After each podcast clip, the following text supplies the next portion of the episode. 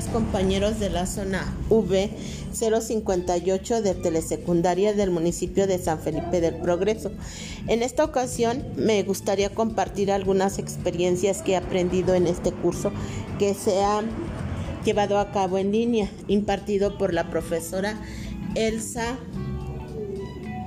Para mí ha sido muy importante ya que está me está haciendo más segura en las actividades que voy a realizando con mis alumnos. He aprendido a realizar infografías. Es un sitio muy interesante desde Ahí encontrarás diversas plantillas para la realización de material más impactante y diferente para captar la atención de los alumnos. Ejemplo, con la infografía puedes realizar invitaciones, tarjetas, collage, videos, tutoriales y los encontrarás de dos formas en el programa Canva y Genially.